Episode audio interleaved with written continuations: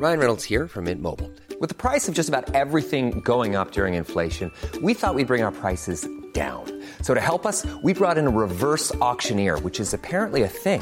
Mint Mobile unlimited premium wireless. Ready to get 30, 30, bit to get 30, bit to get 20, 20, 20, bit to get 20, 20, bit to get 15, 15, 15, 15 just 15 bucks a month. So, Give it a try at mintmobile.com slash switch. $45 upfront for three months plus taxes and fees. Promo for new customers for limited time. Unlimited more than 40 gigabytes per month. Slows. Full terms at mintmobile.com.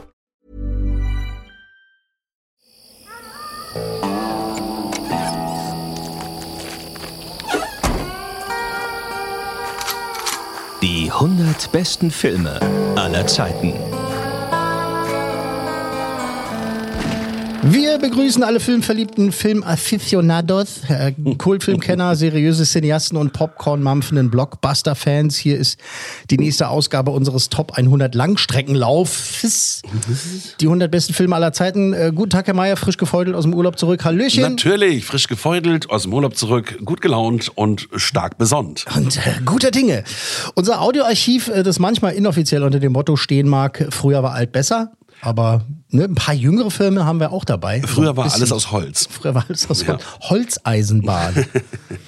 Unsere 100 besten Filme aller Zeitenliste besteht ja aus vielen anderen Listen, die wir als Inspiration und zu Auswertungszwecken missbraucht und äh, zusammengefügt haben. Hier eine Top 200, dort eine Top 500 Kritikerlisten, Fanlisten und so weiter und so fort. Ähm, erfolgreiche Filme sind dabei, sehr erfolgreiche Filme, aber auch Arthouse, Mach und Meisterwerke. Überraschung, Es ist, ja, genau, die eine oder Seltsames. andere. Sehr, sehr seltsames. Ähm, wir freuen uns, äh, wenn unsere 100 Besten euch Spaß machen. Ähm, anregen, den einen oder anderen Film zum ersten oder vielleicht auch mal wieder zu schauen. Wir nehmen auch sehr, sehr gerne Vorschläge für zukünftige Top 100 mal entgegen. Ich weiß nicht, so die 100 besten Pornos oder die 100 besten Filme über Katzen. das ist der seriöse Podcast Nummer eins und ich fände Serien ganz interessant. die 100 besten Serien. Ja. Hui, hui, hui. Ähm, das ist doch auf jeden Fall auf Platz 1. Ich heirate eine Familie. Falkencrest. Falcon Crest. Simon and Simon. Ja, Simon ins also Trio mit vier Fäusten. Geht schon los, ey. Schreibt uns bitte gerne an kontakt.podcast-1.de. Beim letzten Mal hatten wir als Filmpaten den wunderbaren Gerrit Schmidtfoss dabei, seines Zeichens ja einer der erfolgreichsten und ja, muss man auch sagen, besten Ja. Synchronsprecher dieses unseres Landes. Der Universums. Jetzt, genau, also wenn er mal auf seinen Kanal geht, auf Instagram, äh, da postet er auch immer wieder gerne Videos von seiner Arbeit. Mhm. Spannend. Wo, wo man halt sieht, ne, so die Bilder, so DiCaprio in äh, irgendeinem Scorsese-Film ja. und in, er so daneben und so, wie er, wie er da arbeitet, ist immer sehr schön. Ja, und Gerrit hat sich gerade einen rauschenden Bart stehen lassen. Das- Ja, den hat er schon eine Weile, Ja, ne? jetzt muss man auch sagen. Ähm, er kann das tragen, diesen Wikinger, ja, Wikinger-Look. Ja, Wikinger, genau. Man muss an Wikinger denken. Äh, shout out, schönen Gruß an dieser Stelle nochmal an Herrn Schmidtfoss. Grüße. Und äh, diese Folge natürlich die letzte Folge, äh, überall dort, wo es Podcasts Platz 50 war das, glaube ich, ne? Das Nein, war- Quatsch, äh, Folge war 50. Folge 50, es war Platz 38. Entschuldigung. Da kommen wir manchmal ein bisschen Ja, durcheinander. ich besonders. 50. Ausgabe, Platz 38. Und da hatten wir ja äh, Joe Dantes Gremlins äh, gehabt. Und heute ein Film aus derselben Zeit, aus demselben Jahr. Um Irgendwie genau auch dasselbe Genre. Ja, so, Sinne. ja, doch ein bisschen vielleicht ja. Und äh, witzigerweise sind die damals auch in Amerika am selben Tag gestartet. Nicht dein Ernst. Am selben Tag. Und Jetzt schon die uns, Fun Facts, oder was? Und bei uns, äh, jetzt schon die Fun Fact. Und bei uns auch tatsächlich ähm, zur selben Zeit im Kino gelaufen, muss man einfach Damals mal war es aber tatsächlich so, dass die Filme dann in Amerika angelaufen sind und bei uns dann immer zeitverzögert kamen, weil dann die Übersetzung noch gemacht Genau, werden musste früher und hat so. es sehr viel länger gedauert. Da war das Zeitfenster manchmal, glaube ich, sogar ein halbes Jahr Ja, oder, oder auch manchmal auch länger. Ne? Das ist man irgendwie in Amerika, weiß ich noch, wenn so Kumpels in Amerika waren, zurückkamen und so, du, ich hab den den Film, gesehen und, und du so, ja, ja, der kommt ja, glaube ich, auch schon zu Weihnachten raus. Oder ja. du hattest mal amerikanische Presse, was ja auch nicht so einfach war, da gab es dann noch nicht das Internet. Also Ja, genau. hast du mal so eine Zeitung bekommen und sagst, du, oh, der Film kommt bald. ja, irre. Also, wir sind bereit. Wir sind bereit. Es geht um dieses kleine Kultphänomen hier. Ah, Und alle wissen bereits, worum es geht.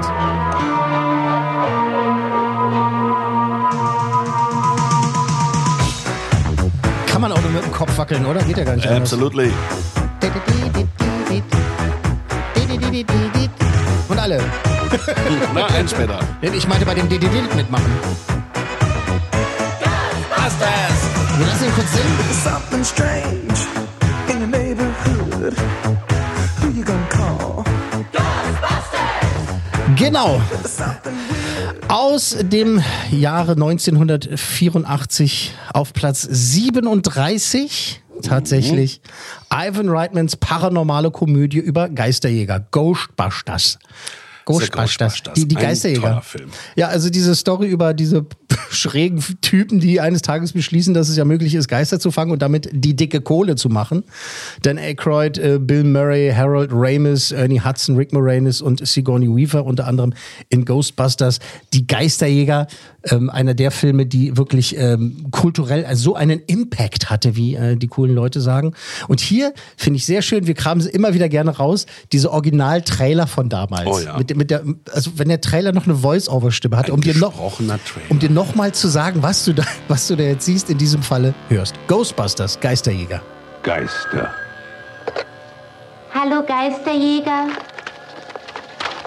Sie sind echt. Sie haben? Sie sind bösartig. Sie haben wirklich? Und sie sind hier. Wir haben einen!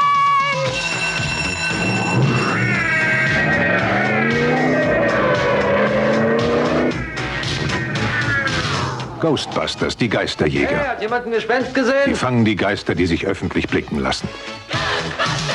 Sie sind bewaffnet.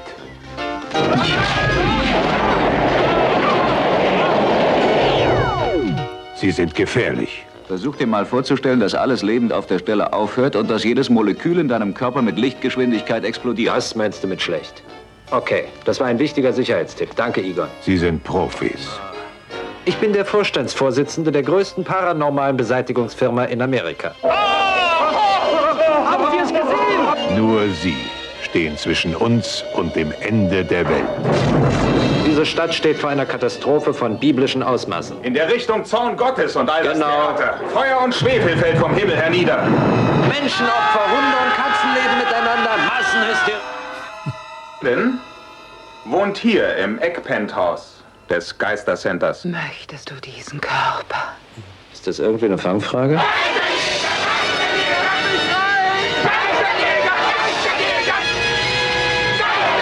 An die Stöcke, Jungs. Halten Sie! Aufheizen! Angebrüht! Macht sie schön hart! Fertig!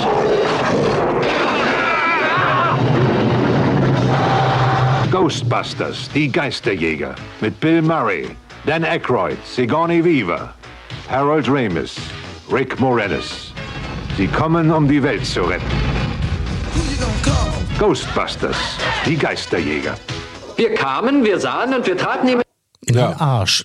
In den Arsch. Zensiert an dieser Stelle, interessanterweise. Okay. Äh, ja, geil. Was mir auffällt, Harold Ramis, der Dritte im Bunde, der wurde von Hubertus Bensch gesprochen. Den kenne ich noch von Fritz, der war früher die alte Fritz-Stimme. Und ähm, ist ganz witzig auf jeden Fall. Ja, ein toller Film, der wahrscheinlich den meisten Leuten unwahrscheinlich viel Spaß gemacht hat. Das Original ist natürlich immer noch nicht zu toppen, meiner Meinung nach. Alles, was danach kam, ja, war ganz nett, aber Ja, das können wir mal zusammenfassen. Genau, damals und heute ja ein Riesenerfolg. Offizielles Sequel kam zwei Jahre später, glaube ich. Ähm, oder, äh, offizielles Sequel jedenfalls. Äh, Zeichentrickserien gab es ja dann äh, noch Jahrzehnte später dann ja das Female Reboot mit Genau. den Damen, mit tollen Darstellerinnen, tollen Absolut, Damen der absolut. Mhm. Comedy-Szene, aber leider ein richtig mieses Drehbuch. Der Film war eben leider an sich nicht gut. 2021 dann die meiner Meinung nach wirklich tolle Fortsetzung der Originalreihe Ghostbusters Legacy. Also hieß er auf Deutsch. Im Englischen hieß er Ghostbusters Afterlife. Äh, Ja, ähm, ne, wo der Nachwuchs dann das Jagen der Geister übernahm. Und ähm, 2024 kommt davon dann auch eine Fortsetzung, die bisher unter den Titeln Legacy 2, Firehouse und auch Hell's Kitchen gehandelt wird. Mal gucken, auf welchen Namen sie sich da noch einigen. Heute aber geht es eben um den OG, also den Original Ghostbusters Film. yes. Ähm, 1984, ich erinnere mich noch genau, ähm, waren zwei Filme zur selben Zeit. Der heiße Scheiß, muss man einfach sagen. Bei uns ja dann ein paar Monate später, wie wir schon etabliert haben. Gremlins und eben die Ghostbusters. Ähm, wenn man für einen keine Tickets gekriegt hat, ist man dann in den In anderen anderen rein. gegangen und umgekehrt, reingegangen ja. Und umgekehrt. Ähm, ich habe Ghostbusters damals im ähm, legendären Marmorhaus am K ähm, Kudamm gesehen und ich weiß noch, das war total cool. Vor dem Film kamen halt so Kinoangestellte in den Saal rein und haben halt äh, Ghostbusters T-Shirts ins Publikum Oh, geschmissen. wow, das war in Bielefeld nicht so. Ja, merkst du was? Ja, ich habe was gemerkt, ja. Dann bin ich auch weggezogen. Es keine Ghostbusters-T-Shirts Genau. gab. Äh, das war so, es war, es war ein Riesenhype und ich weiß noch, ähm, als wir aus Ghostbusters rauskamen, kam, war auch die Vorstellung von Gremlins äh, im, im, im Saal daneben zu Ende, ne? Und wir so mit unseren Ghostbusters-T-Shirts und die Gremlins-Leute so, äh, wir nicht bekommen. Nicht bekommen. Ja, ihr habt ja euch Gremlins angeguckt. Äh, den haben wir letzte Woche schon gesehen. Und so weiter. Das ging immer hin und her. Das war, war echt cool. Äh, Riesenhype, völlig zu Recht. Äh, Ghostbusters muss man ja einfach sagen. Ne? Es ist super lustig, ist aber auch spannend, weil diese Geschichte ganz cool ist, ne? Äh, Goza, der Gosianer und äh, Sul und all Mhm. diese ganzen Geschichten. Es war packend auf jeden Fall, weil es ja so ein Ereignis war. Man hat da ges- gesessen, äh, die Spezialeffekte waren für die Zeit. Das wollte ich auch noch sagen. Also für die Zeit gut, wenn man sich heute anguckt, muss man schon ein bisschen lachen. Das sieht ein bisschen aus wie Stopptechnik, ne? Stopptricktechnik. Ja, ja, war, war ja auch, war ja. Da gab, Mhm. gab ja gar keine Computereffekte. Das Ja. mussten die alles per Hand machen im wahrsten Sinne des Wortes und dann halt eben äh, reinkopieren, wie man so schön sagt, und äh, eben damit arbeiten. Aber damals war es beeindruckend. Ich fand auch diese Making-of-Bilder halt so super, ne? wenn sie so New York gezeigt haben und da sah man diesen Typen in diesem Marshmallow-Mann-Kostüm und so. Und das, es war einfach, war schon ein Ereignis. Also Ja. es war sehr packend, aber, aber eben auch so schön absurd. Ne? Mhm. Das Hochhaus fand ich auch gut gewählt. Das hat das gut transportiert, Mhm. ne, wo das ganze Böse stattfand. Also Ja, genau. waren viele tolle Sachen. Besonders natürlich für mich die Schauspieler. Auf jeden Fall. Also das Ganze aus der Popkultur nicht mehr wegzudenken. Es ist auch ein Film, der immer wieder zitiert, imitiert und honoriert wird. Ähm, als eine der besten und erfolgreichsten Komödien aller Zeiten. Erfolgreich sehr, äh, dazu später mehr. Ähm, aber du, du hast ihn aber im Kino gesehen. Mhm. Ja, das war, ja das damals, als er rauskam, im. Kino auch. Und, so und seitdem wie oft? Du, bestimmt hundertmal. Wahrscheinlich, ne? Ja. Das ist so, kann man gar nicht zählen. Es ist auch so ein Film, also wenn er dann, du kennst das Phänomen ja, wenn man irgendwas irgendwie so rumseppt, dann bleibt man hängen, ne? Dann Ja, immer man wieder, den immer ne? zu Ende an. Genau. Ja. Also, Und freut sich ein, wie ein kleines Kind. Genau, es ist ja wirklich in dieser, ähm, in unserer 100 besten Filme aller Zeitenliste wirklich so, dass das immer wieder kommt, dieser Satz, dass wir sagen, das ist ein Film, da bleibt man hängen. Aber deswegen sind diese Sind in Filme ja auch in ja, der genau, Liste ja. drin. Weil Filme, wo man nicht hängen bleibt und die man nicht immer wieder gucken kann, die haben es auch schwer, irgendwie als die besten aller Zeiten äh, betitelt zu werden. Ähm, also, dann würde ich auch sagen, wir- haben ja schon ein paar rausgehauen, wir gehen jetzt auch direkt in die Fun Facts. Ähm, es gibt ja natürlich einige. Das kann ich mir vorstellen. Das äh, ist auch so. Äh, Dan Aykroyd, ne? Also zum dem Zeitpunkt, ähm, Anfang der 80er, schon sehr erfolgreicher Comedian in den Staaten vor allen Dingen. Ähm, bei Saturday Night Live auch mit dabei gewesen und so und äh, anderen TV-Formaten. Und er hat da, davor, ja, muss man ja dran denken, ne, schon die Glücksritter gemacht mit Eddie Murphy. Und die Blues Brothers. Blues Brothers, Und die genau, das natürlich halt als erstes Mal, ja. Absolut ein äh, Kultfilm, ne? Ähm, und er hatte, also Dan Aykroyd hatte einen Urgroßvater, der war überzeugt, dass es halt Gespenster gibt. Okay. Tatsächlich, der hat äh, sogar auch ein Buch drüber geschrieben und äh, Aykroyd äh, selber äh, in diversen Talkshows hat er das jetzt auch in den letzten Jahren auch immer wieder erzählt. Unter anderem auch bei Joe Rogan zum Beispiel, ne, dass er halt, er glaubt Aber Joe Rogan war er auch damit, ja? Ja, klar war er auch damit. Bei unserem ähm, Kollegen. Bei uns. Schönen Gruß an dieser Stelle, Ja, Joe. Joe, Joe. Meld dich mal wieder. Ja, Grüße. Grüße. ähm, der ist halt so ein, ja, der hat halt schon seit vielen Jahrzehnten auch diese Macke, sage ich jetzt mal ganz gemein und salopp, dass er halt eben auch von Geistern überzeugt ist und so weiter. Der ist sehr, sehr so, wie, wie heißt dieses Wort, parapsychologisch äh, Aber angehaucht. es gibt doch diese Mystery-Serien mit dem von Star Trek hier, dem äh, ersten Offizier. Jonathan Frakes. Genau.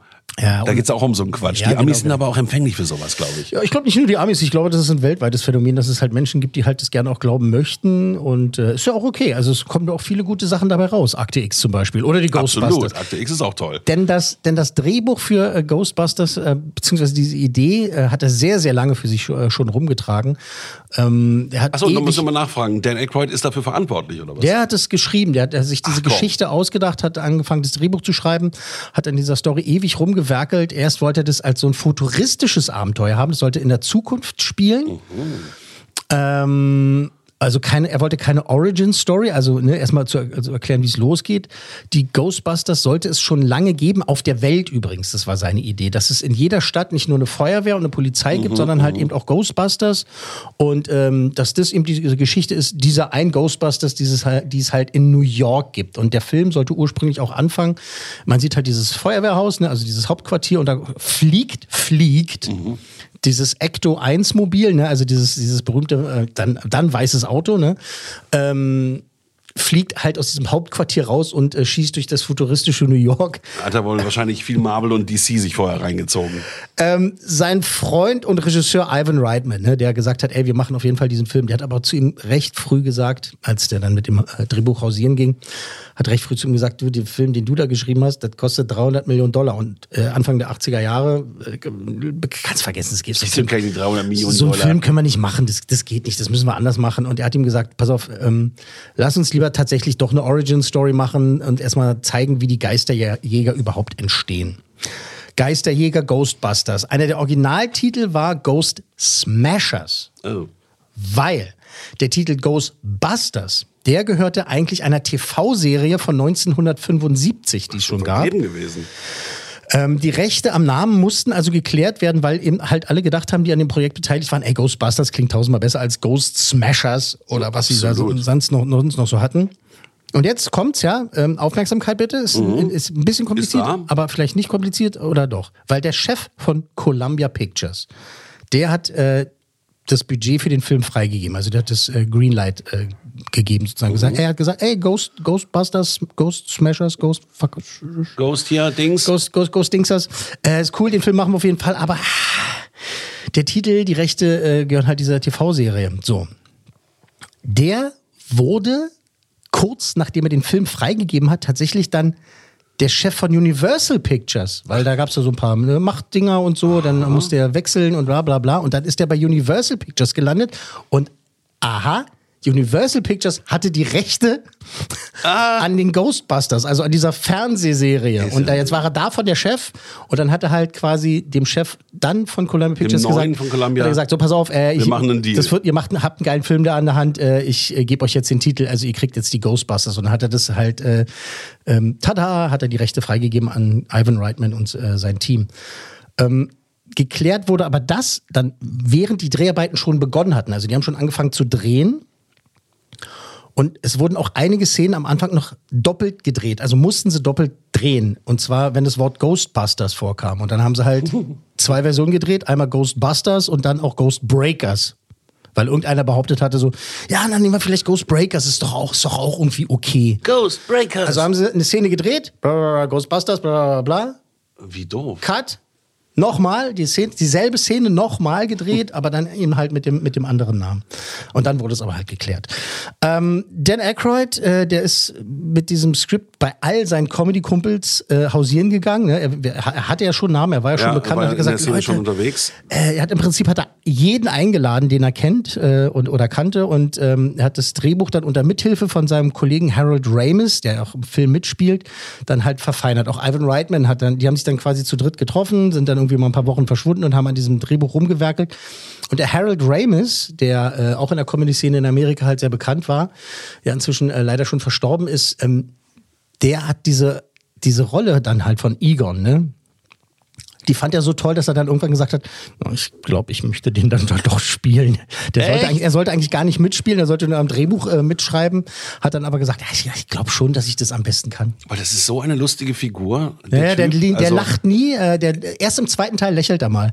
Im ersten Teil lacht er nie. Er ist ja der völlige Honk, ne? Er, er, spielt es, er spielt es so ernsthaft, ne, mit, mit, mit seiner Brille und so. Und gedruckt, es ist tot. so, die, die, äh, ja, lesen Sie nicht? Nein, gedruckt, es ist tot. Er ist auch so ein Woody Allen irgendwie, ne? So ein bisschen. Ja, ähm, das Drehbuch haben sie tatsächlich auch mit ganz bestimmten Typen auch im Kopf geschrieben. Also da haben sie gesagt, ey, lass uns mal dem eine Rolle schreiben und dem Comedian und dem und dem und dem. Unter anderem äh, Eddie Murphy sollte mitspielen und äh, Blues Brothers Kollege John Belushi. Belushi, der sollte die Rolle spielen, die später an Bill Murray ging. Wankman. Das sollte Belushi machen, weil Belushi Megastar zu der Zeit. Belushi muss man dann leider sagen, der fand es irgendwie cooler vor Drehstart. Also es war eigentlich schon alles gesetzt. Vor Drehstart ähm, äh, hat er dann gedacht, Mensch, Überdosis Kokain und Heroin, vielleicht gehe ich dann einfach mal lieber drauf und ist halt äh, gestorben. Schrecklicher Riss in der Comedy-Szene in Amerika, äh, in der Filmwelt und so, weil der halt, der war halt, das war so ein krasser Typ. Leider zu krass und ist wie gesagt äh, vor Drehstart äh, gestorben. Und ähm, die letzten, äh, übrigens ein kleines Ding so am Rande, die letzten zwei Menschen, die John Belushi, den legendären John Belushi, noch lebend gesehen haben, an dem Tag, wo er die Überdosis hatte, waren einmal seine Kumpels Robert De Niro, mit dem er viel zusammenhing, und äh, Robin Williams. Das waren die letzten beiden Menschen, die den live, äh, bitte live, äh, die den lebend gesehen haben. Alive. Alive. ähm, und dann, wie gesagt, hat Bill Murray die Rolle bekommen. Eddie Murphy, der hatte zwar schon Lust und hat auch gesagt, ja, ich mache das gerne, cool, äh, wird eine geile Nummer, macht, macht wahrscheinlich Spaß, aber irgendwie hat er auch so andere Projekte gesucht. Der wollte eigentlich eher sein eigenes Ding haben. Da wäre halt Teil von einem Ensemble gewesen und die mochten sich ja alle ne? und äh, haben halt sozusagen in den Comedy-Clubs abgehangen und er hat auch gesagt, ja, ich bin dabei und so, aber eigentlich, eigentlich ein bisschen was anderes machen und tatsächlich, bevor es losgehen äh, sollte dann und losgehen konnte, hat er dann dieses Drehbuch bekommen, dieses kleine hier, Beverly Hills Cop. Ach, das war zu der Zeit. Und Das Prinz von Zeit. war später. Ne? Ja, Prinz von Samunda kam dann äh, später erst. Ähm, aber es war Beverly Hills Cop und da hat er gesagt, äh, Dan, sei mir nicht böse. Ja. Aber ich möchte jetzt doch dieses Beverly Hills Cop machen. Und Dan Gute Aykroyd- Entscheidung. Dan Aykroyd hat gesagt, ja, okay, okay. Gab es ja gleich ein paar mehr Teile von. Also in diversen Interviews hat Murphy äh, zugegeben, dass er es bis zum heutigen Tag bereut. Ne? Er hätte gerne mitgespielt. Er hätte dann doch gerne mitgespielt, weil er den Film halt genial fand. Und ich meine, die haben ja zusammen die Glücksritter gemacht. Genau. Er und Aykroyd. Und dass er ihm halt den Korb gegeben hat, das, das bereut er schon. Er meinte halt, das, wäre eigentlich auch geil gewesen. Aber auf der anderen Seite muss man ja auch sagen, gibt ihm die Geschichte recht. Äh, Beverly Hills Cop ja auch. Also der erste Teil auf jeden Fall grandioser Film, also äh, als Ja, Unterhaltung. hat schon den richtigen Riecher gehabt. Ähm, Ernie Hudson, der hat dann die Rolle in der letzten äh, Sekunde von er Murphy übernommen und äh, der hat noch das Skript für Eddie Murphy gekriegt. Also die haben gesagt, hier übrigens hier, du musst einspringen, diese Rolle hier, die haben wir für dich geschrieben. du musst einspringen, Mann. Eddie Murphy. Äh, das Problem ist, beim Drehstart war das dann ein anderes Skript. Weil die haben dann die Rolle von Eddie Murphy in dem Film ähm, halt eingestampft. Halt viel weniger, weil es war halt wirklich auf Eddie Murphy zugeschnitten und das und das und das und die Hintergrundstory und der Gag und der Gag und, und, und Ernie Hudson war halt ein ganz anderer Typ und dadurch war die Rolle auch sehr viel kleiner, haben, haben sich auch nicht die Leute aufgeregt, aber ist vielen aufgefallen so, na Mensch, hier der Ernie Hudson, so richtig viele zu tun hat er auch nicht. Und das hat ihn auch geärgert. Ähm, er hat hinterher gesagt, er ist schon auf jeden Fall dankbar dafür, dass er dabei war. Und er liebt den Film auch total, aber das war natürlich für ihn so ein bisschen Schlag ins Gesicht, weil er halt sich textlich vorbereitet hat und dann am Drehtag am ersten für ihn Hier ist übrigens dein Text, Junge. hieß es halt Was? Das ist nee, nee, nee, das ist, nee, die Szene ist jetzt ganz anders. Äh, Du stehst halt quasi nur im Hintergrund. Und er, oh, okay, na gut. Ähm, aber er, er liebt den Film halt so, wie er ist. Ähm, auch Comedy-Legende John Candy. Ne, das dicke Ding. Kennst du noch? John Candy zum Beispiel hat dabei äh, Kevin allein zu Hause mitgemacht klar. und äh, äh, viele andere Sachen. Der hat äh, komplett Nein gesagt, als er das Drehbuch bekommen hat, weil der sollte die Rolle spielen, die dann Rick Moranis bekommen hat. Der Nachbar von Sigourney Weavers, äh, Dana Barrett, ne, der auf dem Gang da ist und äh, vor, weißt du so, ja, hallo, ich mache nachher eine Party und so, äh, magst du vorbeikommen? Und sie so, äh, nee, danke. Äh, Louis Tully heißt äh, die Rolle. Und äh, John Candy, halt Megastar, äh, meinte halt so, nee, das, nee, Mir da, zu klein, nee, das ist mir was? zu klein. So viel Spaß mit dem Film, ist ein tolles Drehbuch und so, macht es mal, aber ich habe da hab, hab ich ehrlich gesagt keinen keinen Bock zu. Ähm, äh, mir hat es einfach nicht gefallen. Bill Murray, der von Anfang an dabei sein sollte, sie wussten noch nicht, wo sie ihn genau hinpacken. Aber er sollte mitmachen, so vielleicht diese Rolle da was übernehmen. Und der fand das Drehbuch auf jeden Fall super. Und ähm, Der hat gesagt, ich spiele auch die Rolle im Flur und dann wurde es mehr, oder was? Nee, nee, nee. Ähm, der hat ja Wankman übernommen, halt quasi die, eine, der, eine der Hauptrollen, die Rolle, die John Belushi hätte spielen sollen. Ja, konzentrieren Sie sich. Oh Gott. Das ist aber langsam kompliziert. Ja, ich weiß, ich weiß, das ist äh, halb viel durcheinander. Ähm, aber Murray dann halt dabei und er hat gesagt, ich mach das, aber der hat ja auch eine Macke, ne? Der hat ja bis zum heutigen Tag eine ganz schöne Macke. Der hat damals zu Columbia Pictures gesagt, ich mach den Film, aber nur, wenn ihr mir hinterher das Remake von einem meiner Lieblingsfilme produziert, auf Messers Schneide.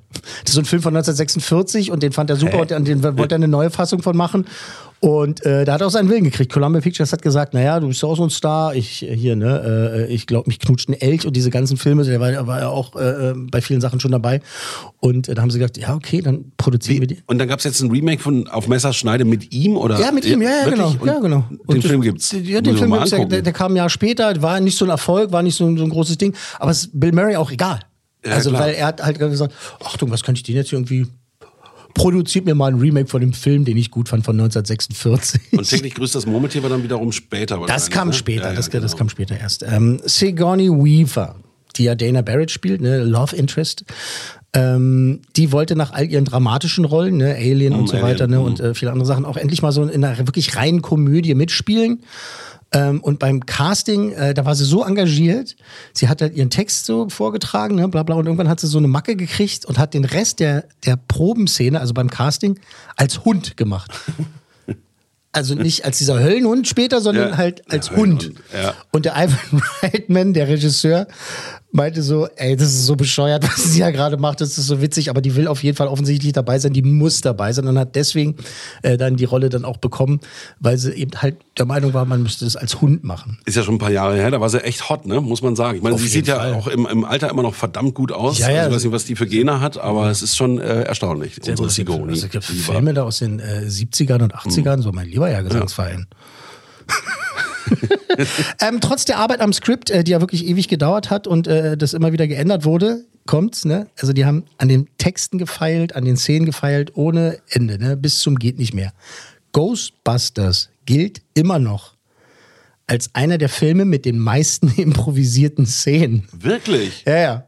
Ivan Reitman hat gesagt, so, ihr wisst, das Äh, ist die mach mal- Szene, nee, das ist die mal. Szene und äh, ihr wisst euer Text, ihr müsst das machen und äh, Bill Murray nur genickt und alle anderen auch nur genickt und dann hat, hat er gesagt Action und dann haben die irgendwas gemacht. Ist ja krass. Alles, alles improvisiert. Das Ähm, Problem bei Improvisation ist ja immer, äh, dass du dann Anschlussfehler haben kannst. Ne? Genau, Also wenn du ein gutes genau, Drehbuch hast und das auch klar befolgst, hast du im Schnitt wahrscheinlich später weniger Arbeit. Genau, und dann die Frage ist, kriegst du es nochmal so hin? Und, Genau. äh, es noch mal, aber vor allen Dingen Bill Murray war halt der Typ, so der hat, Ja, der sollte halt sagen rot, rot, Sicherheit. rot und hat halt äh, Grün, beim grün, Dreh grün. grün, grün, gesagt. Ne? Und äh, dadurch kam aber wirklich Ivan Reitman, äh, ne, leider auch schon von uns gegangen, äh, war aber so ein guter Regisseur, dass der halt auch genau wusste, wann hat er die Leute im wahrsten Sinne des Wortes laufen zu lassen oder wann muss man nochmal sagen, nee, wir brauchen, um die Story voranzukriegen, musst du das Wort schon mal mit einbauen. Mhm, Ja gut, okay.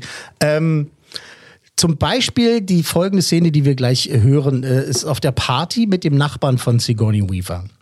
Ähm, ne, Dana Barrett, also Louis Tully, gespielt dann also von Rick Moranis und nicht John Candy. genau. Um, äh, immer mal wieder die ganzen Wieder Namen durch die Gegend zu schmeißen. zum Anfang. Genau. Äh, Rick Moranis, auch super Improvisationstalent, ähm, der in Amerika auch schon damals äh, bekannt gewesen. Bei uns kannte den kein Mit Schwein. Stand-Up-Comedy wahrscheinlich auch. Ja, genau, ne? genau, genau. Bei uns kannte den kein Schwein. Und er ist ja nach Ghostbusters ist er ja auch äh, Megastar geworden. Und kannst du dich an Liebling, ich habe die Kinder geschrumpft erinnern, Ja, dieses Ding? Da ja. gab's ja dann auch äh, drei, vier Fortsetzungen und so. Aber der war auch wirklich Improvisationstalent.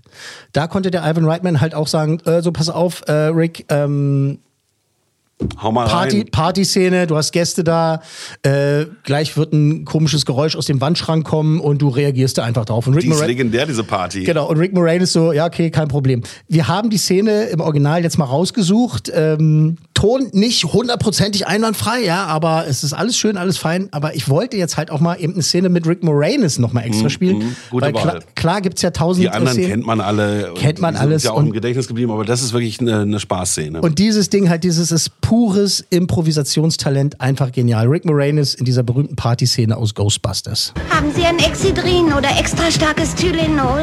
Tja, ich glaube, ich habe nur Acetylsalicylische Säure ohne Markennamen. Sehen Sie mal, davon kann ich 600 Tabletten für denselben Preis kriegen wie 300 mit Markennamen. Das ist doch finanziell ein sehr vernünftiger Entschluss. Hey, das ist echter Räucherlachs aus Nova Scotia, Kanada. 24,95 Dollar das Pfund. Hat mich aber nur 14,12 gekostet, nachdem ich ihn von der Steuer abgesetzt habe. Ich werde die gesamten Partykosten als Werbungskosten absetzen. Deswegen habe ich auch die Kunden eingeladen und keine Freunde. Ich hoffe, Sie amüsieren sich gut. Na, wie geht's euch? Wollt ihr nicht ein bisschen Brie-Käse? Er hat Zimmertemperatur. Meinen Sie nicht, dass es hier drin ein bisschen zu warm ist für ein Brie? Louis, ich will jetzt lieber nach Haus. Oh, kannst du jetzt noch nicht gehen? Hey, hör mal, wenn wir anfangen zu tanzen, dann werden sich die anderen Gäste uns vielleicht anschließen. Okay. Oh, beweg dich nicht, ich muss die Tür aufmachen. Ted, Annette! Ich bin froh, dass ihr kommen konntet. Wie geht's euch? Gebt mir eure Mäntel. Hört mal her, Leute. Das sind Ted und Annette Fleming. Ted hat ein kleines Teppichreinigungsgeschäft unter Konkursverwaltung. Annette kriegt noch ein Gehalt aus einer zurückgestellten Prämie von vor zwei Jahren. Sie haben noch 15.000 auf das Haus zu zahlen, zu 8% Zinsen. Sie sind ganz gut gestellt. Also, hat jemand Lust auf eine Runde Monopoly? Okay, wem von euch gehört der Hund? Oh, geil. Man muss sagen, also er wirft die Mäntel in den, in den Raum Schrank, und da ja. ist dieser Hund Und und, den ist wirft er der dir auf den Kopf und dann der Höllenhund kommt raus. Genau. Komplett, komplett improvisiertes Ding. Geil. Wie kann man so einen geilen Text improvisieren? Das ist einfach, einfach cool, weil es einfach ein genialer Mensch Lachs aus Nova Scotia. No. Eigentlich 35 Dollar, jetzt für 20 Dollar, weil Hey, ich die Kosten absetzen kann. Hi. Ähm, Ich will der- schon gehen. Sollen wir nicht lieber tanzen? Super, der, super der geil. Beginn, der Beginn der Dreharbeiten war grundsätzlich spannend. Ähm, als erstes haben die nämlich die Szenen ähm, für diese Montage gedreht, in der man dann, ne, wenn der Erfolg anfängt von den Ghostbusters, ne, wir haben einen! Und dann die halt, da gibt's ja immer so gerne Montagen, ne, mehrere Szenen zusammengedreht. Ähm, wenn das Ektomobil durch New York fährt, zu diesen diversen Geisterjäger-Einsätzen, das haben die gemacht ohne Drehgenehmigung. Oh. Da, da, da mussten noch so ein paar Sachen geklärt werden. Ivan Reitman hat aber gesagt, ey, wir müssen jetzt loslegen, wir müssen, wir müssen das jetzt machen. Also waren einige der ersten Szenen, die sie gedreht haben, diese Fahrten vom Ecto äh, 1 Mobil halt durch New York. Und wenn man genau hinguckt, sieht man auch in einer Szene, wie ein echter Security-Mensch den hinterher rennt. Dan Aykroyd sitzt am Steuer und du siehst halt, wie so ein Security-Typ so, ey, Moment mal, was Das macht ihr hier? So, ja, was, was, mhm. was ist hier los? Und das ist echt, weil die halt keine äh, Drehgenehmigung hatten. Und, Es war ja ähm, auch wenig auffällig, das Auto. äh, ja, genau. Die haben später Drehgenehmigung gehabt, beim großen Finale zum Beispiel. Ähm, da haben die ja so einen riesen Block in New York abgesperrt. New York ist ja immer sowieso schon verkehrmäßig Schwierig abzusperren, ja. schwierig. Mhm. Und äh, die haben für so einen riesen Stau gesorgt, ne, dass halt äh, die Anwohner, es gibt ja die eine Seite New Yorker, die sagt halt so, ja, ist halt so, ja, wieder die Filmleute und die andere Seite regen sich halt immer noch auf. Die Dan Aykroyd und äh, noch ein Kollege, ich weiß nicht, mit wem er unterwegs war, ich glaube, ähm, Harold Ramis, die sind da und warten in der Drehpause, bis es irgendwie weitergehen kann. Und zu dem Zeitpunkt hat der berühmte Science-Fiction-Autor Isaac Asimov in New York noch gelebt. Und Dan Aykroyd natürlich, ne? UFOs, Geister und so weiter, Riesenfan und so, rennt zu dem hin, sagt, Mensch, äh, Asimov und so, das ist ja eine große Ehre, sie zu treffen und so. Wie, der stand im Stau oder wie bitte? Der, der, der ist da rumgelaufen und äh, wollte da du- durch die Gegend, weil darauf kommen wir ja jetzt, sagt dann Dan- Dan Aykroyd zu Asimov so, "Ah, es ist eine große Ehre, Sie zu treffen. Der Asimov guckt ihn an und sagt, seid ihr verantwortlich hier für den Stau?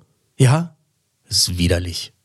und, ist weg, und ist weggegangen und hat ihn einfach stehen lassen und Dan Aykroyd so, "Mm, okay, sorry. Tja. So, das Feuerwehrhaus, das Not Hauptquartier, das, äh, das Hauptquartier dieses Feuerwehrhaus, das ist tatsächlich äh, an zwei verschiedenen Feuerwachen gedreht worden. Äh, Außenaufnahmen in New York und die Innenaufnahmen in der Feuerwache in Los Angeles. Tatsächlich. Tatsächlich, das ist, das ist Film. Dieselbe Feuerwache, also die in New York ähm, dann äh, da spielt, taucht übrigens zehn Jahre später auf, 1994, in Jim Carreys Die Maske. Da ist eine Autowerkstatt. Echt? Selbes Haus. Selbes Haus. Kleiner Insider-Gag. Kommen wir zu äh, einem der berühmtesten äh, Charaktere im Film, äh, Slimer, ne? Die grüne Kartoffel, so wie dieses Viech äh, in dem Hotel, was der, äh, die durch die Gänge jagt und ähm, den einen oder anderen vollschleimt. Slimer, also Schleimi, Slimer, äh, hieß im Or- Original, also offiziell eigentlich Onion Head, Zwiebelkopf. Der Name Slimer wird im Film nicht einmal gesagt. Das, das haben sie erst später gemacht für diese Zeichentrickserie, The Real Ghostbusters. Da hat er dann immer mitgespielt und da haben sie ihm den äh, Namen gegeben. Und zwar basierend auf Bill Murrays Spruch im Film, der natürlich auch improvisiert war. Er schleimte mich voll. Ne? Er He- schleimte mich voll. He slimed me. Äh, auch improvisiert. Und ähm, Slimer Onionhead äh, wurde während der Dreharbeiten vom Spe Special Effects Team und von allen anderen übrigens auch John genannt. Weil irgendeiner meinte, ja, der sieht doch aus wie John Belushi und das ist wahrscheinlich auch wirklich der Geist von John Belushi. Komische Leute. Humor. Mhm. Ähm, die Proton-Packs, ne, also diese Waffen, die sie haben, ähm, im Original, also ursprünglich in der, in der ersten Version, wie sie die auch gebaut haben, waren das so Zauberstäbe. So lange Stöcker, so mit einem Ball vorne. Star Wars oder mit einem was? Ball vorne dran und damit haben sie dann halt auch so quasi, muss man sich vorstellen, so wie Harry Potter, so auf die Geister so und äh, haben die dann so halt gefangen und die haben wohl auch das mal gedreht, so Testaufnahmen gemacht und da haben alle so gelacht und Ivan Reitman meinte halt so, ey, es sieht so scheiße aus, Leute, das geht gar nicht. Also eure komischen Zauberstäbe da. Und dann haben sie erst diese, diese Waffen gemacht, ne, mit diesem, mit diesem äh, durchsichtigen Ding vorne und so und er hat halt einfach ein besseres Ja, aber so, so hat Ghostbusters auch wirklich seinen eigenen Look, ne? Mit diesen Anzügen, Genau. die sie haben, mit den Waffen, auch das Logo von Ghostbusters, dieses, dieses äh, Das Gespenst. Schild mit dem Gespenst drin, das ist schon da wurden, alles sehr sie, gelungen. da wurden sie verklagt von den äh, Besitzern der Rechte an Kaspar, dem, äh, dem freundlichen Geist. Aber Kaspar ist doch nicht so alt, oder was? Kaspar ist super alt, ich glaube 40er Jahre, 30er, 40er Jahre, Wirklich? das ist ja richtig alt. Und da haben die Na gut, Besitzer an den, an, den, an den Bildrechten äh, äh, Rechten von Kaspar haben halt äh, Columbia Pictures verklagt, als diese Werbekampagne losging, meinten so, Mhm. ja, der sieht aus wie Kaspar. Äh, Columbia Pictures hat aber gesagt, Leute, ist halt ein Geist. Ja, genau, Geister es, sehen so aus. Und es gibt halt nur so und so viele Wege, halt einen Geist zu malen. Sorry, aber so. Und dann haben sie auch gewonnen. Das war halt äh, Quatsch. Ähm, Ivan Reitmans Angst, der Film könnte nicht gruselig genug sein, weil das war ein Ansatz. Sie wollten halt schon, dass die Szenen, wo Geister vorkommen, dann auch mal spannend sind und Mhm. so und dass halt man ein bisschen auch mal sich erschreckt und ein mulmiges Gefühl hat. Also der sollte schon gruselig sein. Ähm, Ivan Reitman hatte halt wirklich Angst, dass sie mit dem Humor übertreiben und dass die Gespenster einfach nicht gruselig sind. Und dann gab es halt eine ganz berühmte Testvorführung. Ähm, und da hat das Publikum gleich am Anfang bei der Bibliothekare, ne, dieses Ja. und wenn die dann! Und die rennen da raus, was wir auch im Trailer gehört haben, ähm, hat die eine Hälfte des Publikums halt geschrien vor Angst, weil sie sich so erschreckt haben, ne? weil diese Effekte ja wirklich ganz geil waren und die anderen haben halt laut gelacht und so. Ne? Und dann diese Mischung aus Schreien und Lachen ähm, war, war super. Äh, Reitman hat halt danach gesagt, okay, alles klar, ich glaube, wir haben hier äh, die perfekte Mischung. Der wird ja sicherlich ab 12 damals gewesen sein, ne? Der war ab 12. Dann durfte ich rein und du nicht. Ja, und? Wie bist du reingekommen? Wir haben reingegangen. Fälschlichen Schulausweis oder auch ganzes Marmorhaus verklagen. ah, wir haben uns bei vielen Sachen reingeschlichen. Ähm, bei derselben Testvorführung haben übrigens noch ein paar Spezialeffekte gefehlt. Ne? Also das ist dann so, manchmal werden Filme halt äh, bei den Testvorführungen gezeigt, wo noch nicht alles ganz so stimmt. Arbeit, ne? Manchmal sind es halt so Sachen, dann sagt dann der Produzent so, ja, Sie sehen gleich im Film, da ist ja der, der Sound ist noch nicht so richtig abgemischt und die Effekte sind noch nicht so ganz fertig und, Und du guckst es halt paar Bilder. und du sie, siehst es halt, denkst so, ja, das fällt jetzt nicht weiter auf. Ähm, bei der Szene, wenn Dana Barrett ihren Kühlschrank aufmacht, ne, sie kommt ja vom Einkaufen nach Hause und dann macht sie den Kühlschrank auf und da sind da halt diese Höllenhunde zu sehen und dieser Tempel und dann hört man diese. Und diese Stimme sagte Sul. Sul. So. Das Testpublikum sitzt da. Es ist, die Szene wird aufgebaut, das ist total spannend. Sie macht den Kühlschrank auf und dann ist da der Bildschirm plötzlich schwarz und dann steht da Scene Missing, also fehlende Szene. So, pass auf. Die Leute haben sich erschreckt und haben halt, what? weil die gedacht haben, das ist Absicht. Dass da steht fehlende Szene, so nach dem Motto, das ist ja jetzt so ein absurder und durchgeknallter Film, dass quasi die Geister diese Die Szene Szene, geklaut haben. Szene geklaut haben. Die Leute haben sich richtig erschrocken Oh und haben es nach der Testvorführung auch angegeben, was sie am gruseligsten fanden. Meinst du, ja, als das, Die Bild fehlende schwa- Szene. als das Bild schwarz wurde, da stand fehlende Szene. Das fanden wir sehr, sehr gruselig. Oh Gott. Die haben natürlich die Szene dann natürlich auch dann gemacht und sowas. Aber Ivan Reitman hat wohl hinterher noch ein paar Mal so halb im Scherz gesagt, also ich glaube, wäre vielleicht besser gewesen, wenn wir einfach nur diese, dieses. Schwarzbild gelassen hätten. Äh, Das fand das Publikum irgendwie gruseliger. Als der Film schon gestartet war, wurde nochmal ein Trailer rausgehauen und benutzt ähm, haben sie dann diese Werbung aus dem Film. Erinnerst du dich daran? Da gibt es ja einmal bei Dana Barrett im, im da sitzt sie ja da oder sieht es halt diese Werbung für die Ghostbusters, wo die halt da Ja, diese Fernsehwerbung, ne? Und sich immer so nach vorne. ja. Äh, haben Sie Geister gesehen? Glauben Sie an bla bla Ja. bla? Dann rufen Sie uns an, die Geisterjäger. Und das haben sie benutzt nochmal ähm, als Trailer für den Film. Und die Nummer, die gezeigt wird im Film, ist eine andere, ist eine 555-Nummer. Mhm. Aber ähm, der Trailer, der in den Kinos lief, das war eine, ich sag jetzt einfach mal eine frühere Version oder was? 08 eine 800er Nummer. Nee, Ja, nee. ja. Und es war eine echte Telefonnummer, da konnte man wirklich anrufen. Ah. Und da haben Dan Aykroyd und Bill Murray extra so eine Nachricht aufgenommen, so, ja, Hallo. wir äh, können gerade nicht rangehen, wir sind gerade Geisterjagen, aber danke, dass Sie die Ghostbusters angerufen haben. Also konnte man, konnte man wirklich anrufen. Ich habe jetzt die ganze Zeit Das war überlegt, doch bei Skandal im Sperrbezirk auch, da haben noch alle bei dieser Rosi angerufen. Ne? Und äh, ich finde das eigentlich einen ganz guten Marketing-Gag. wenn man 32, das- 16, 8. Genau. Wenn man das nächste Mal äh, einen Film plant, muss man irgendwie eine Nummer äh, einblenden. Ja, ja, genau. Das, also ist, das war, ist nicht dumm. War schon ganz, ganz Ja, lustiges ja. vir- virales Marketing eigentlich. Und Genau. ich, ich habe überlegt, ob das in Deutschland auch eine Nummer gab. Ich weiß es nicht mehr. Kann mich nicht dran erinnern, habe ich auch nicht zu rausgefunden. Aber in Amerika war es auf jeden Fall so, dass die Leute da angerufen haben und dann haben sie halt eine Mhm, Ja, echte cool. Nachricht von den äh, Ghostbusters gehört. Ähm, wir sind unterwegs und jagen ein paar Geister. Ray Parker Jr. In Amerika äh, großer Produzent, der hat viele Sachen produziert und ist da sehr erfolgreich. Bei uns kennt man den wirklich nur durch den Song Ghostbusters. Äh, ansonsten nenn mir drei Hits von Ray Parker Jr. Ghostbusters, Ghostbusters, Und Ghostbusters. Ghostbusters. Den Song hat er innerhalb von zwei Tagen geschrieben. Hat zwei Tage durchgemacht, weil er, er hatte schon so die Struktur gehabt und so und beim Text musste er noch fallen, aber hat innerhalb von 48 Stunden das gemacht und vor allen Dingen bekam er Inspiration, als er vom Fernseher gesessen hat und da war ein Werbespot von einer Gaswasser-Scheiße-Installationsfirma und die haben am Ende von den Werbespots gesagt, who you gonna call? Ah, Ne, who you wen- gonna call? Who you gonna call? Und äh, das fand er so cool, äh, dass er gesagt hat, ey, das baue ich mit ein, das ist doch Sehr geil. gut. Und das haben die dann auch, auch für den Film benutzt und so weiter.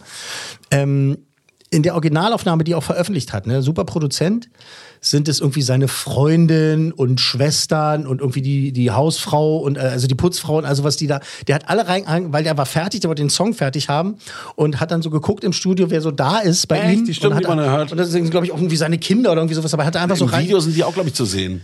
Äh, das kann sein, das Video war ja dann sowieso geil. Da haben Ja. viele mitgemacht, die im Film selber nicht mitgespielt haben, ne, die dann halt irgendwie zu sehen sind. Und so ist ja dieses All-Star-Video, ne, was sie einfach auch in den Straßen von New York gedreht haben und alle sind einfach vorbeigekommen und haben mitgemacht. Aber im Original-Song ist es so quasi so äh, Family and Friends, die haben Ja, halt den Komm mit Hintergrundchor. ins Studio, ich brauch dich. Genau, den Hintergrundchor gesungen.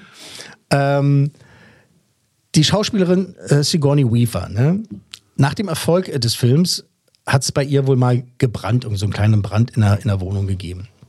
Nicht gut. Und äh, da kam halt die Feuerwehr, die sie gerufen hat. Ne? Und einer der Feuerwehrleute, das hat sie in Interviews erzählt, der konnte nicht anders. Der meinte so, ja, ist ja alles geklärt, aber ich gucke mich noch mal so ein bisschen um. Und dann ist der zum Kühlschrank gegangen, hat den Kühlschrank aufgemacht und hat so getan, als wenn er sich erschreckt. Ah! Ich glaube, sie müssen die Geisterjäger anrufen. Und hat sich halt Ah, kaputt gelacht und Sigourney Weaver so, ah, ah, ah, ah. Wer es nicht so lustig fand, es gibt ja diesen ne, Walter Peck. Ne? Ist es doch Walter Peck? Jetzt nicht, dass ich den Namen ver verwechsel. Der Typ, der die Ghostbusters anscheißt. Ne? Und äh, der würde dann sagen, ja, es ist wahr, dieser Mann hat keinen Schwanz.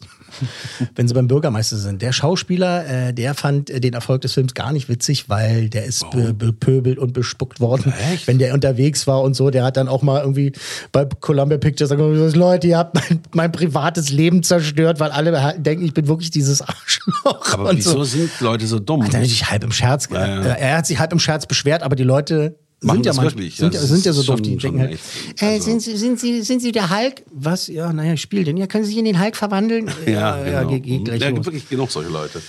So, Marshmallow Mann.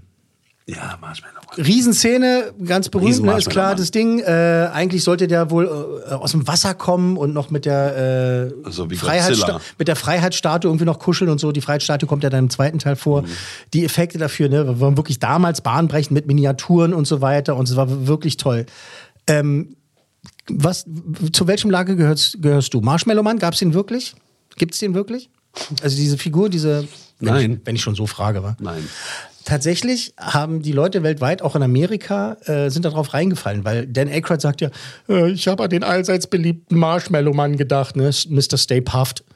Den gab es bis dahin gar nicht. Den haben die für den Film designt und erfunden, weil die halt irgendeinen riesen Viech haben wollten. Und, äh, Aber diese Werbefigur gab es nicht. gab's nicht, gab's nicht. Also klar, Marshmallows. Man hat ans Michelin-Männchen wahrscheinlich gedacht. Du greifst mir voraus, ne? wie man so schön sagt. Äh, genau das war's, weil äh, Dan Aykroyd meinte, ja, ich will irgendwas was Großes haben, es soll auch ein bisschen absurd aussehen, wie das Michelin-Männchen. Und dann haben sie halt eben diesen äh, Marshmallow-Mann erfunden, haben den designen lassen und so. Dann haben sie halt auch diese Tüten halt dann auch bedruckt und es gab halt auch Werbung. Man sieht auch im Film im Hintergrund auch mal Werbung so dafür, beziehungsweise ich glaube auch bei, bei Dana auf, dem, auf der Küchenablage liegt auch eine Packung äh, vom Marshmallow Mann, so haben sie das schon mit eingebaut. Aber den gab es nie. Ich habe als Kind gedacht, ja, oh krass, Ach so, der Marshmallow Mann, ach die. Amerikaner, was die so alles haben. Ähm, Es gibt so ein Phänomen noch aus einem anderen Film, habe ich letztens mit irgendjemandem drüber gesprochen, dass, dass also 100% der Leute auch sagen, ja, das, das ist in dem Film vorgekommen, aber es nur in deinem Kopf äh, passiert ist. Das ist halt die Illusion des Films, was da für eine Macht hintersteckt. Ja. Genau, ja, ja, dass man Sachen in Erinnerung hat, die gar Mhm. nicht so waren. Der, Genau. der Mandela-Effekt. Ja. Der darauf basiert, ne, dass Leute, es gibt ja Menschen, die denken, Mandela ist damals im Gefängnis gestorben. Was ja nicht stimmt. Ja, der hat ja damals noch ein bisschen Karriere hingelegt. Mhm. Ja. Ne? Also er ist War Prä- Präsident. Präsident Ja. geworden. Äh, Mandela, super Typ. Also der hat auch einen Humor gehabt. Äh, als der, der hat ja sein eigenes Geld dann gekriegt, ne, als er Präsident war, ne, mit seinem Mit seinem mit, Kopf mit, drauf. mit, seinem, Mhm. mit seinem Kopf drauf. Und da ist er halt gefragt worden, wie er sich denn jetzt fühlt. Und Mandela hat halt gesagt, ja, ist voll gut, muss man sich jetzt nicht mehr mit den armen Leuten abgeben. Humor hat er gehabt. Aber ja, aber bei Mandela hat nie jemand gelacht, weil halt Nelson Mandela. Ja. Verstehst du? Kannst ja nicht lachen. Äh, äh, wegen des Mandela-Effekts. Und äh, so ist es halt auch bei, bei, bei verschiedenen Filmen. Äh, berühmtes Beispiel ist ja Bambi, dass viele Leute denken, die tote Mutter wird gezeigt, die sieht man ja nie. Genau, genau. Sowas. Oder bei Mandela, wer hätte nochmal gespielt? Ähm, der, wie heißt er? Morgan Freeman. Morgan Freeman, dass manche denken, Morgan Freeman wäre Nelson Mandela. Ist auch das Gleiche, ne? Ja, so, so in der Art. Ja. Ähm, wir kommen schon zum Budget. Weil, weil Ja, ich habe lange drüber nachgedacht. ja, hast du? Hast du? Also das Budget, was meinst du? Also, Damals 1984. 80er Jahre. 84. Da waren 20, 30 Millionen schon sehr viel für einen Film. Ne? Das war dann schon Mhm. ein teurer Film. Heute ist das ein Witz. Und äh, plus Spezialeffekte, würde ich sagen, waren die Kosten, also die muss man ja oben drauf rechnen, ich denke mal 40 Millionen Dollar. Ich trinke erstmal der Spannung wegen einen Schluck Ja, Wasser. okay. Ja, Ich ne? bin schon ganz aufgeregt. Sehr gut, Herr Mayer. 30 Millionen Dollar hat der Film gekostet. Dann doch nur 30. Nein, nur ist gut. Ja, also für den, für den Zeitpunkt, halt für so eine, für so eine äh, Komödie, muss man halt sagen. Ja, aber die ganzen Effekte. Columbia Pictures hat es locker gemacht, ne? Genau, und die Effekte haben das meiste Geld verschlungen. Äh, Bill Murray hat halt, nur, hat halt nur gesagt, ich will nicht so viel Kohle, aber produziert mir, produziert mir ein Remake im nächsten Jahr. Ähm, 30 Millionen Dollar hat er damals gekostet. Das wären heutzutage etwas über 88 Millionen. Ja, ist, ist ja ein Schnäppchen eigentlich. Ist also auch heutzutage eigentlich ein Schnäppchen. Also war, damals war es was anderes. So, Einspielergebnis. Also 30 Millionen hat er gekostet. Den hat jeder Affe im letzten Winkel der Welt gesehen. Das, Also- haben, das haben Sie schön gesagt, Ja, Herr Mayer. ich sage mal, also damaliges Einspielergebnis 220 Millionen Dollar. Ein bisschen, ein bisschen drunter. 295,2 Millionen hat er weltweit eingespielt. Also fast 300 Millionen. Also Und das wäre bereinigt? das wäre bereinigt ungefähr 867 Millionen. Ach, nicht mehr. Naja, das ist, Na gut, fast die hat jetzt auch mit der Milliarden, ne? 2023er Inflation zu tun. Also trotz nicht mehr 800. Ihr Film hat nur 867 Millionen Ja, tut eingespielt. mir leid. You're never gonna work in this town again. ähm, also 30 Millionen gekostet, äh, 300 Millionen eingespielt oder umgerechnet 88 Millionen gekostet und 867 eingespielt. Also es war auf jeden Fall ein mega Erfolg und dann kam der zweite Teil und so weiter und so fort. Ähm, bei uns in Deutschland hatte die Goldene Kamera gekriegt, toll. Ähm, ist natürlich für viele Preise nominiert worden, meistens für die Musik äh, und für die Spezialeffekte. Tja, aus dem Rückblick von heute müsste man dem Film ein, zwei Oscars geben, ne? Aber so ist das manchmal. So ist das manchmal. Also er hat äh, die Nominierung gekriegt für drei Golden Globes, ähm, da nicht gewonnen, hat einen britischen Filmpreis gekriegt für den besten Song tatsächlich. Ah, sehr gut. Und, die ähm, haben es dann noch äh, gerichtet. Die haben auch zwei Oscar-Nominierungen bekommen, also damit sind sie geehrt worden für den besten Song und äh, für die besten Spezialeffekte, aber da sind sie auch leer ausgegangen. Ähm, aber naja, nominiert. Zumindest nominiert. Zumindest nominiert. Also wie, wie Mensch sich vorstellen kann, gibt es halt wirklich noch also unzählige weitere Fun Facts und Hintergrundgeschichten. Aber das soll jetzt hier äh, mal reichen. Fakt ist, Ghostbusters gehört halt einfach zu den beliebtesten und erfolgreichsten Filmen aller Zeiten. War bis Kevin allein zu Hause kam die erfolgreichste Komödie aller Zeiten. Und dann okay. kam Kevin allein zu Hause in den 90ern. Und äh, dann später Hangover, ne? Hangover ist auch, Es ist jetzt äh, inzwischen ja, die erfolgreichste Komödie dann gewesen. Und ähm, aber hat sich auf jeden Fall seinen Platz hier in unserer Liste mehr als verdient. Auf der 37 bei den 100 besten Filmen aller Zeiten Ivan Reitmans Ghostbusters. Gut. Und Ja. jetzt raten wir, was nächste Woche kommt. Äh, genau, das war's schon wieder äh, für diese Ausgabe. Vielen Dank für die Aufmerksamkeit. Auch vielen Dank, Herr Mayer. Danke fürs Dabeisein. Also beim nächsten Mal geht es um einen Film, bei dem sich herausgestellt hat, dass der, dieser Film, und zwar ein Teil 4 und nicht der berühmte zweite Teil, der beliebteste aus der Reihe ist. Kannst du mir noch folgen? Du sprichst in Rätseln, aber das also ist ja, glaube ich, auch dein Plan. Es gibt mehrere Teile und es gibt bei vielen anderen Filmen auch so dieses Phänomen, ja, also das ist eigentlich mein Lieblingsfilm. Ich nehme mal so das ähm, Star Wars Beispiel. Alle sagen ja, also das Star Wars ist es schon mal nicht. äh, alle sagen, äh, Star Wars ist schon mal nicht. Äh, alle sagen ja, das Imperium schlägt zurück ist, äh, ist, ist der beste Star Wars-Film aller Zeiten, aber in Wirklichkeit ist ihr Lieblingsfilm die Rückkehr der Jedi-Ritter. Weißt du, was ich So meine? sieht's aus. So, so dieses Ding, dass man einfach sagt so, ja, also das cineastisch wertvollere, so ist eigentlich das Beste, aber in Wirklichkeit finden sie den, der mehr Spaß macht, auch besser. Und hier ist es auch so. Diese Serie hat schon viele, viele, viele, noch mehr, viele, viele, viele Fortsetzungen und, und Reboots und all sowas erlebt. Und äh, viele sogenannte seriöse Kritiker behaupten, ja, der zweite Teil ist der beste. Ist der beste. Also, Aber wenn man, aber Den wenn man, vierten. aber wenn man sich äh, die Fanlisten anguckt und die, äh, äh, die ganzen ähm, also Okay, okay, okay. Fanseiten und auch Kritikerseiten stellt man fest, und das fand ich sehr überraschend, dass tatsächlich der vierte Teil äh, einer der erfolgreichsten dieser Reihe ist Und der beliebteste. und der beliebteste das heißt, tatsächlich. es geht nächste Woche, äh, nee, in der nächsten Folge um diesen vierten Teil. Genau, wenn man sich die Fanforen da, die Fanseiten und so weiter anschaut, stellt man fest, dass dieser Science-Fiction-Zeitreisenfilm, der auf einer der erfolgreichsten und beliebtesten TV-Serien basiert, das ist der eigentliche Gewinner. Ich bin wirklich sehr gespannt auf die Reaktion bei der nächsten Platzierung. Es ist ein Film, und jetzt kommt's, dann werden es gleich alle wissen, aber es macht Spaß. Es ist ein Film, bei dem es um Raumschiffe, duh, Flugzeugträger, hä? transparentes Aluminium hä? Ah, und Buckelwale geht. I got it. Das war die 100 besten Filme aller Zeiten. Podcast 1 Produktion.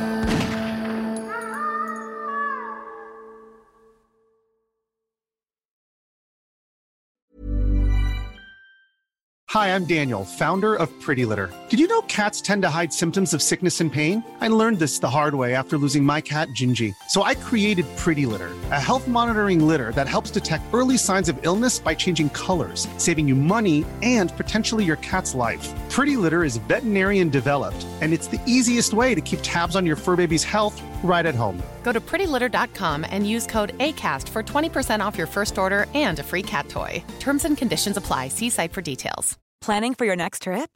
Elevate your travel style with Quince. Quince has all the jet setting essentials you'll want for your next getaway, like European linen, premium luggage options, buttery soft Italian leather bags, and so much more. And is all priced at 50 to 80% less than similar brands.